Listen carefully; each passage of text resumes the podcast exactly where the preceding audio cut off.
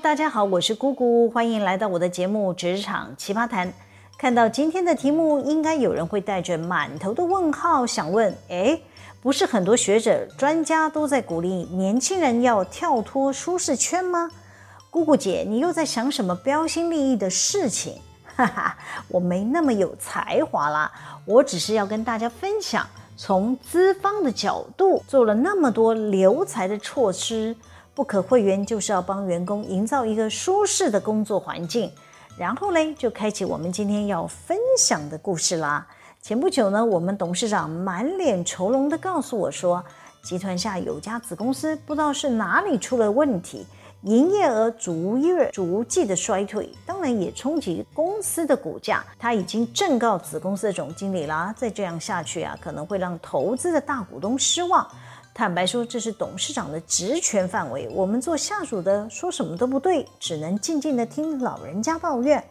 董事长看我站在一旁没有搭话，又接着说了，他告诉了子公司总经理，倘若公司啊继续不赚钱，底下的同仁要是分不到营运的红利啊，就是现在讲的员工酬劳，到时候呢，好人才都留不住，他们优秀的人力要是都流失光了。日后是要如何爬起来呀？爸爸吧。关于这一点呢，我倒是跟我们董事长持不同的看法。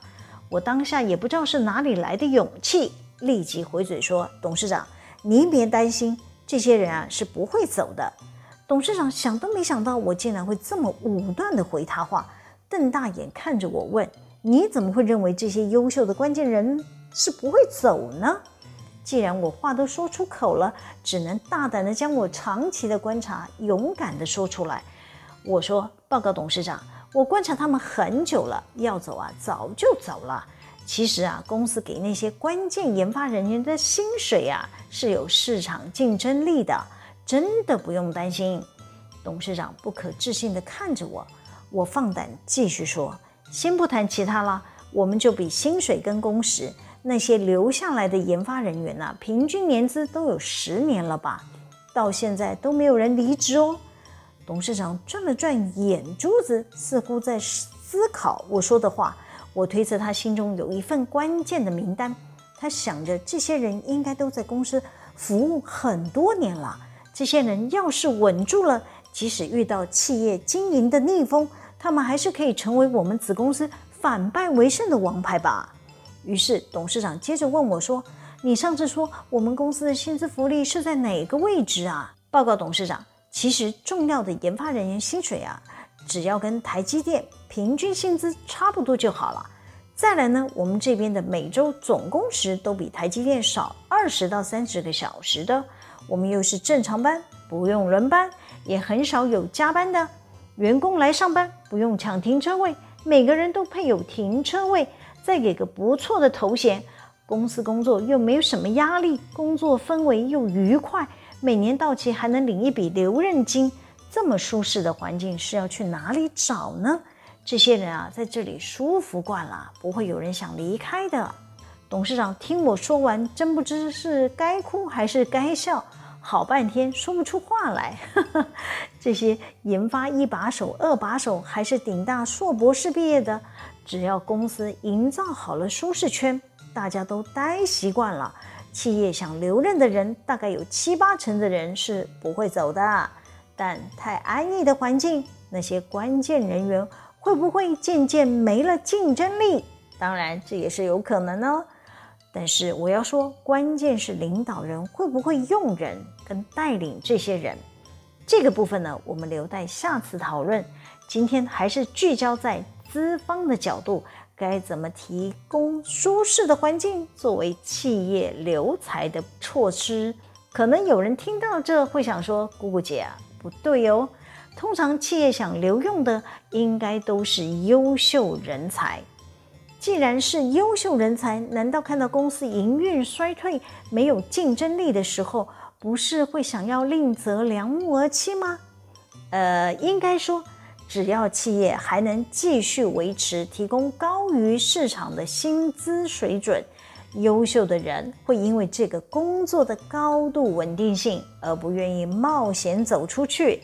这就是企业要想方设法打造的舒适圈。优秀的人不会因为企业营运动能产生变化的时候呢，立即有离职跳槽的念头。他们还是会衡量怎么选择才是对自己最有利、伤害最小的状态。比方说，要离职换工作，可能不是自己熟悉的领域，薪水可能会减少，还可能没有头衔，甚至找不到停车位，叭叭叭。这些都与人本心理学之父马斯洛谈的人类基本需求理论相呼应啊！只要所有企业领导人朝这个方向去设计自家的薪酬福利制度，大概都能稳定多数的成员，让自家的员工死心塌地与公司共存共荣。在进入主题前呢，我得先声明，多数企业打造的舒适圈是有限定对象的哦。倘若你不是关键员工，你会感受不到企业关爱的眼神。那你得加把劲，让自己快一点进阶，变成关键员工。应该不会有人想问要怎么成为关键员工吧？假设真的有人不知道，可以去听第三十三集《从人力变人才》，还有第十三集《向 A Plus 挺进》。这两集都有类似的描述，可以提供帮助。有需要了解的，可以去点来听听看。这里就不再重复了。接下来呢，我会从资方的角度提供分析，大家就会比较清楚，一般企业是如何打造舒适圈的。首先呢，当然是薪资。对这些关键员工而言，不可能以台湾的基本工资来聘用。这些关键人才呀，多数是学有专精，能力是卓越超群，任用薪资要是没有跟上市场的水准，是没有办法留住他们的。这些关键人才不是一般劳工啊，只给基本工资，满足他们的生理需求就好了。你要是让他们觉得每个月的固定收入只能吃饭、付房租加基本的水电费之类，就所剩无几了。他们会觉得这个公司不值得他留下来。当有其他的公司愿意按照他的学经历的条件大方的给薪水，这些人就会离你而去。我说个故事吧。我之前在科技公司做招募的时候呢，我们有个消费性电子产品的部门，需要找电机硕博士。当时啊，我们在 IC 设计领域是个默默无名的小公司啊。我约了很多台城、青交毕业的，根本不愿意过来面试。我之后啊，说服那个部门的主管改变招募的策略，开放禁用海外学成归国的硕博士吧。我还记得那位主管呢、还在跟我抱怨说：“哎呀，素质好的海归派啊，根本就不会来这里，你能找的都是普通不入流的学校啦。”我当下有点懵。只好请他开学校的清单给我，他还真的开给我嘞。我一看那些学校名单呢、都是美国常春藤的名校，就是大家耳熟能详的哈佛啦、耶鲁啦、哥伦比亚这一类一流的大学。讲实话，这些名校的学生呢、人还没有毕业啊，很快就会被美国本土的大企业争相礼聘了，怎么可能沦落到回台找工作呢？是不是？于是呢，我抱着且战且走的时候。竟然捡到了一块宝，那个人是南加大的电机博士，他是年纪很大了才出国去念硕博士的。当他回台找工作的时候，已经是三十八岁了。但我们那位 IC 设计部门的主管呢，只愿意给人家台湾博士刚毕业的起薪，坚持不愿意多给，甚至还嫌弃他没有相关的经验。这位海外学成的博士啊。一方面是年纪稍大，当年找工作呢有点困难；另一方面呢，他也急着要赶紧稳定下来，就爽快地答应我们公司提供的 offer。他入职不过几个月啊，优异的表现啊，连我们大老板都注意到了。可惜呢，他只待不到一年就被其他大公司给挖角挖走了，薪水啊直接翻倍跳啊！我们大老板后来愿意付相同的薪水请他留下来。他都不愿意，因为对方给的更多，不只是薪水，还有头衔，他可以直接领导一个 IC 设计的团队，这些都是我们公司比不上的地方。打造舒适圈的第二个，我们要提的是职称。找来优秀的人才，可不是榨干他们的智慧啊，得要帮他们量身打造未来的发展路径。一来是提升他们的能力，另外一方面呢，是要帮企业培育下一世代的接班梯队。因此呢，给他们一个晋升的 roadmap 是非常重要的。这也是马斯洛需求理论有提到，当人类生理需求、安全感需求都被满足了之后，接下来就会来到了社会需求的层次，也可以解释是社交的需要。他们需要被尊重，被别人看得起。倘若亲朋好友问起，至少可以拿得出名片，说得出外人都听得懂的职称，就会提升他们的自尊心，感受到自己是小有成就的。前阵子呢，我跟 P 小姐聊到他们公司的主管。P 小姐说啊，她的直属主管职称是小组长。哎，我一听小组长的职称，感觉跟现场领班差不多吧。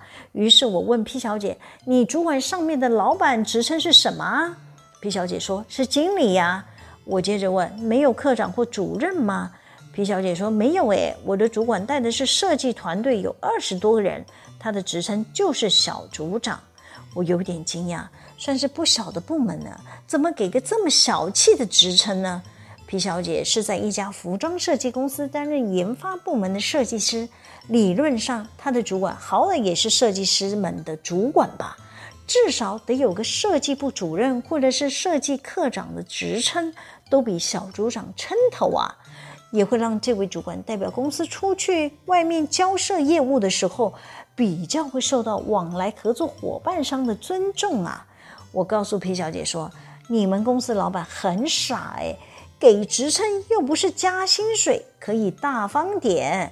你们公司的这些主管们会觉得拿公司名片有荣誉感，这是最不花钱的留人手段呐，应该要多多利用才是啊。”皮小姐听我这一说啊，真是恍然大悟，觉得他们老板。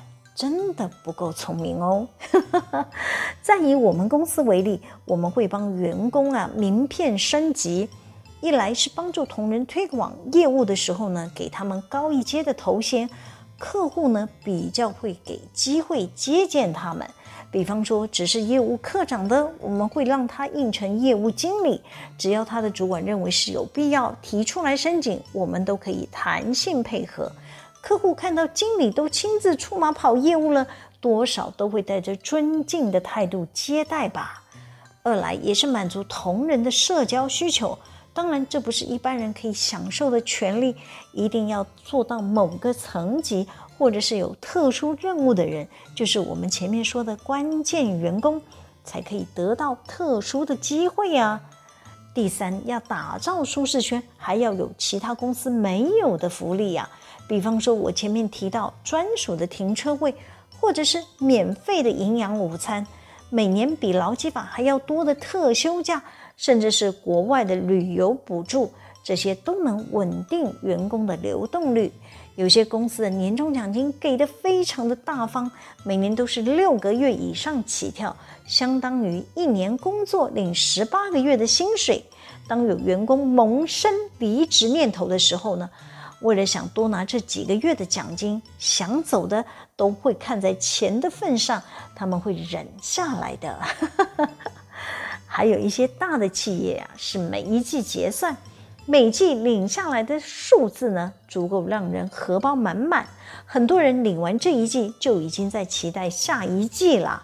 如此周而复始的跑个几年，那些关键人员已经习惯这样舒适满意的工作环境。怎么会想离职呢？除非是有人表现不在线上，被上面的老板盯死死，不然正常的状态下，多数人都会安于现状。尤其是被企业打造舒适稳定的环境，随着时间越久，越不想走。可能有人听到这会想说：“姑姑姐，怎么觉得这应该不是一件好事？”对个人而言，或许他会因为安逸的环境渐渐变得懒散了。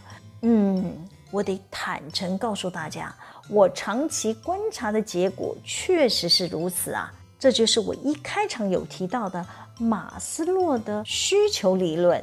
真正优秀的人才是会追寻自我实现与自我满足的层次。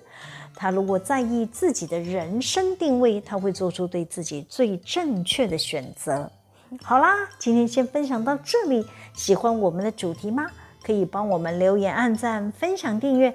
每周日都会有更新的内容在各大 p a r k e s 平台上传哦，请大家要记得追踪我。谢谢大家的收听，我们下次见喽，拜拜。嗯